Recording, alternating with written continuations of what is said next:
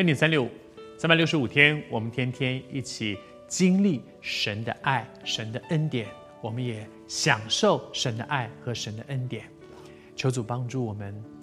雅各的人生有几个重要的转折，一个是伯特利，在伯特利那里，他在梦中遇见神，神对启示他前面的道路，神对他宣告说：“我与你同在。”这是一个很大的转折。在那个之前，他虽然在用今天的话讲，在一个基督徒的家庭里面长大，在基督教的环境里面长大，他不认识神的。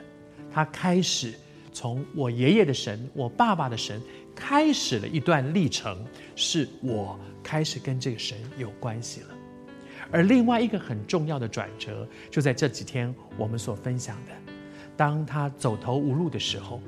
他的家人都已经过了河，只剩下他一个人，孤单的在那里去面对他自己人生的困境的时候，神来找他，神跟他摔跤，神在他自以为最有把握、最强的事上，让他发现，其实我根本不像我想的那么强，看起来我是赢了，其实我根本是输的，这不就是他的人生吗？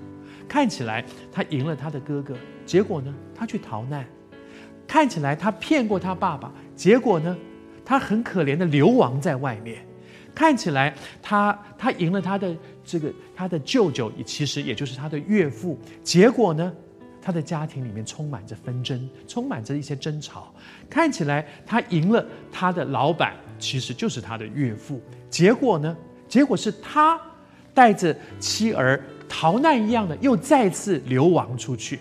他的人生每一次看起来都是赢的，结果赢了一点都不快乐。赢完了之后呢，都是他自己在承担那个后果。就像这一次，看起来他跟神摔跤，好像是赢的，可是神摸他一把，他就瘫在地上。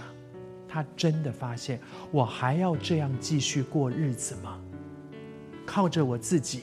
我非常的努力，非常的拼命，拼到最后也看到一些成绩，我好像是赢的，结果事实上，我好像输掉了更多的东西。这也像你的人生吗？我不知道你是谁。我在预备这一集的时候，心中有一个很深的感动。这也是你的人生吗？